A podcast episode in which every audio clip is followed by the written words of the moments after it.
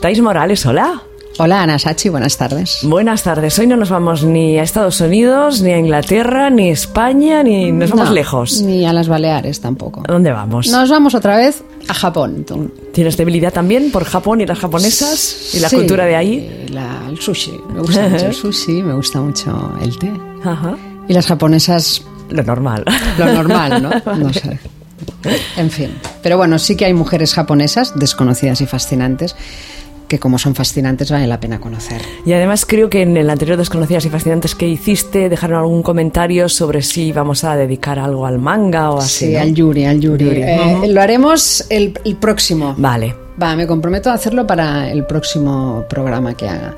Porque antes quería pasar por una pareja de mujeres japonesas de principios del siglo XX también, un poco como Yoshiya Nobuko, que eh, a diferencia de Yoshiya Nobuko y Chiyo Monma, si os acordáis eran pareja y fueron Sí. pareja durante 47 años, creo recordar, eh, en este caso hablaremos de dos desconocidas y fascinantes japonesas que forman la otra cara de la moneda, que es más habitual en Japón y en el Japón de principios del siglo XX más todavía.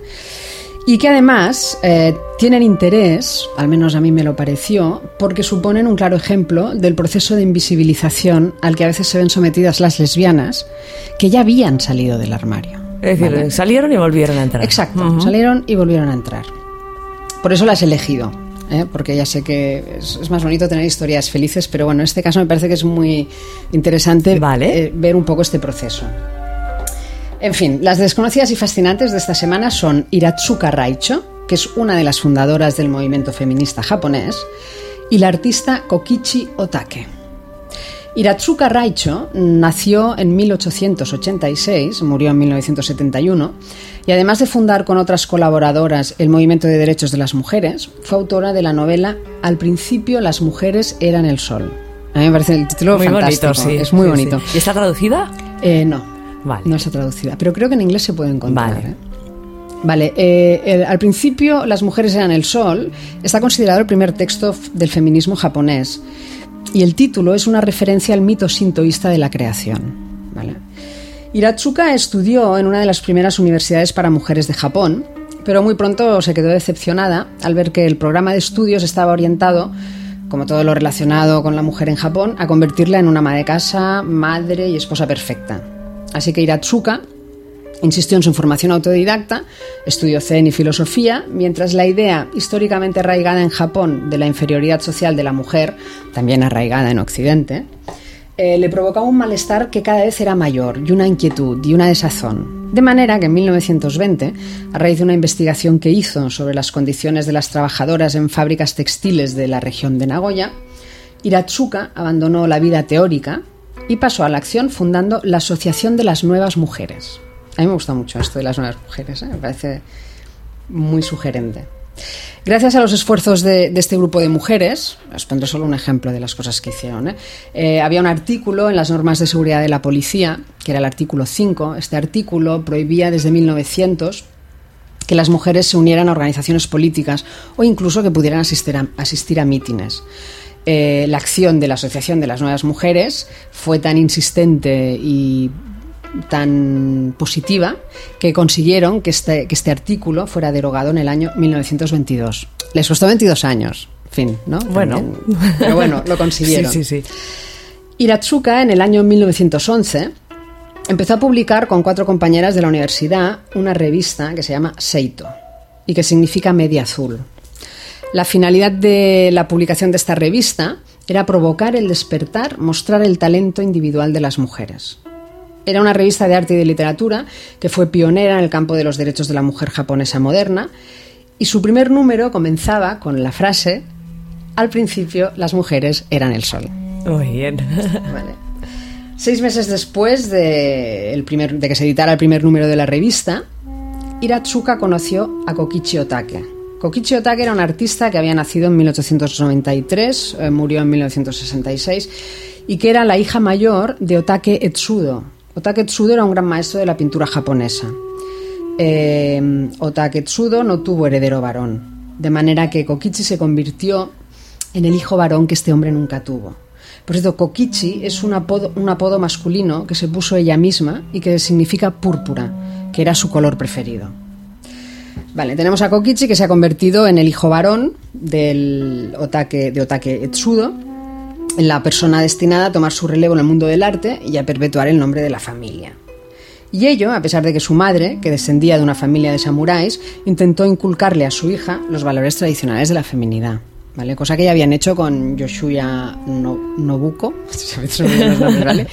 y Chiyo Monma, como vimos en, en las desconocidas y fascinantes japonesas anteriores. Kokichi e Iratsuka se conocieron el 19 de febrero de 1912. Raicho tenía 26 años y Kokichi 19. El impacto de aquel encuentro quedó reflejado en la novela de Raicho, al principio las mujeres eran el sol, de la siguiente manera. Escribe Raicho. Totalmente vestida de hombre, Kokichi, cortando el aire mientras camina, diciendo lo que quiere decir, riéndose y cantando en voz alta, representa una imagen absoluta y verdaderamente libre y placentera. El sentimiento de alguien que es libre desde su nacimiento. Solo mirarla es un placer. Esta es la impresión que le causó Kokichi a Reicho en su primer encuentro. Vaya primera impresión, ¿no? Genial, sensacional y como un, flash, ¿no? O sea, alguien escribe esto de Sí, mí, sí, sí. Vamos. Feliz para toda la vida.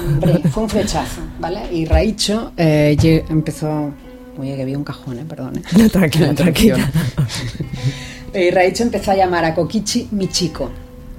Que Kokichi Michiko es un poco complicado, pero lo aprenderemos, ¿eh? Kokichi, por su parte, escribió acerca de ese primer encuentro y de su relación con Iratsuko en los siguientes términos. Mi corazón ha sido sacudido por esta mujer. Me siento como su prisionero. Incluso si ello significara convertirme en su esclavo o sacrificarme, lo haría feliz mientras supiera que nunca dejaré de recibir sus besos y sus abrazos. El resto de las colaboradoras de la revista Seito conocían aquella relación y la aceptaban sin ningún problema o prejuicio. De hecho, como ya vimos también en, las japonesas previas a estas, en aquella época los flirteos entre chicas y los lazos románticos entre mujeres eran habituales en Japón. Y prueba de ello era la cantidad de novelas del género Skurasu Esu que se publicaban. El género Skurasu Esu es aquel en el que se describen este tipo de flirteos entre chicas jóvenes. ¿Os acordáis, no? Aquello primero La, la que era experta, la que era más neófita. Bueno, Kokichi eh, quedó, como hemos visto, ¿no? profundamente fascinada por Reicho, de manera que se hizo cargo del diseño de las portadas de la revista Seito. Hay una portada que llama la atención y que es eh, como una portada, una portada precursora y pionera. La portada del número 4, que es de abril de 1912, reproducía un jarrón de madera diseñado por Kokichi. Un sol negro de gran tamaño se elevaba por encima de aquel objeto en el que se leía la inscripción Blue Stocking. Blue Stocking es media azul, que es el título, el nombre de la revista. En el lenguaje de la crítica de arte, un jarrón negro simboliza los órganos sexuales de la mujer. Y aquella portada representaba el control de la propia sexualidad por parte de las mujeres. Una idea, un concepto que de hecho no se desarrolló totalmente hasta los años 70 es decir, 60 años después de que Kokichi diseñara esta portada. Vale. Por desgracia, en las primeras décadas del siglo XX, en Japón nadie entendió que Kokichi fuese una pionera.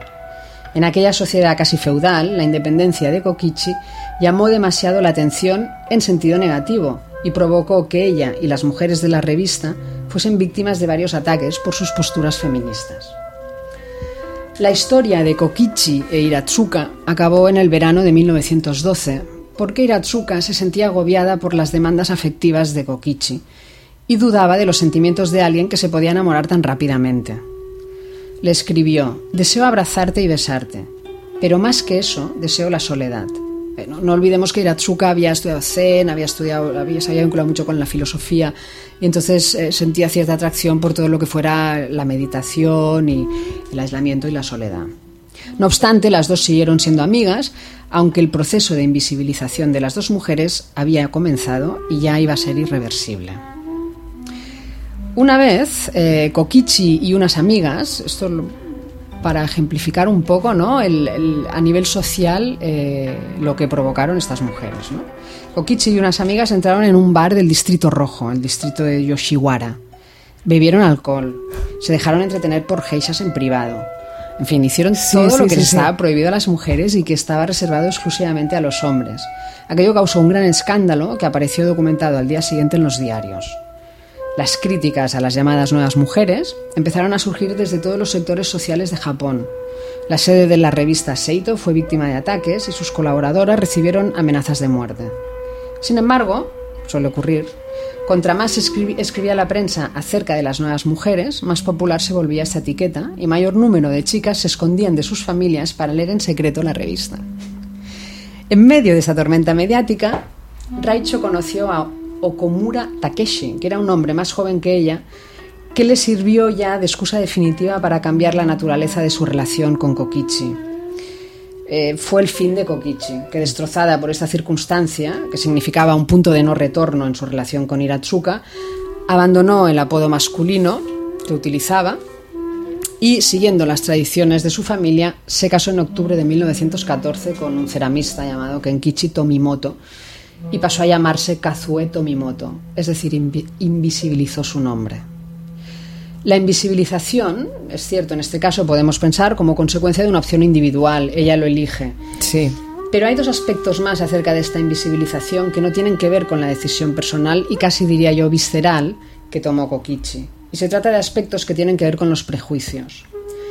A ver, que los estudiosos hayan ignorado la relación lésbica entre Raicho y Kokichi se debe a que la primera la obvió en sus escritos biográficos, llegando incluso a renegar de ella. Es decir, la fuente principal de esta historia queda anulada. Escribió mm, Raicho a este respecto. Es verdad que la excéntrica Kokichi Otake estaba obsesionada conmigo. Si se mira desde la perspectiva homosexual, es como si ella estuviera enamorada de mí. En cuanto a mí, aunque puedo haberme sentido atraída por su encanto, los sentimientos que sentía por ella no eran homosexuales. Aunque el impacto de este encuentro no fue insignificante, no era un amor homosexual, como evidencia la forma en que Okumura llegó a mi vida robándome el corazón. Esto lo escribió Raicho, invisibilizando ya de un plumazo, sí, sí, sí. nunca mejor dicho, aquella relación lésbica. Claro, y los sentimientos que sentía por ella no eran homosexuales. Entonces, sí, ¿no? No. Pero bueno, tenemos que situarnos en la época, ¿vale? En principios del siglo XX, Japón, una sociedad prácticamente feudal. Las mujeres que siguen estándolo, pues están muy, muy controladas. En fin, hay que. Pero bueno, en fin. En segundo lugar, el, el, proceso arqueológico para recuperar esta historia de mujeres se hace difícil porque, fruto de la sociedad de la época, el feminismo japonés ignoró entonces y sigue ignorando ahora, ¿eh? en muchos aspectos, los aspectos políticos de la vida de Kokichi, porque considera que las relaciones entre mujeres eran simples pasatiempos de chicas jóvenes sin mayor trascendencia, ni afectiva, ni emocional, ni social, y mucho menos política. ¿Vale? Sin embargo, podemos concluir en vista de lo que os acabo de explicar que a pesar de los esfuerzos de Raicho por ocultar esta relación y a pesar de los esfuerzos de un sector del feminismo japonés por hacer desaparecer del todo esta relación, la historia entre Raicho y Kokichi permanece imborrable en los libros de historia de las mujeres japonesas. Eso es todo. Bueno, otra, otras desconocidas y fascinantes eh, para hoy en Inau Radio.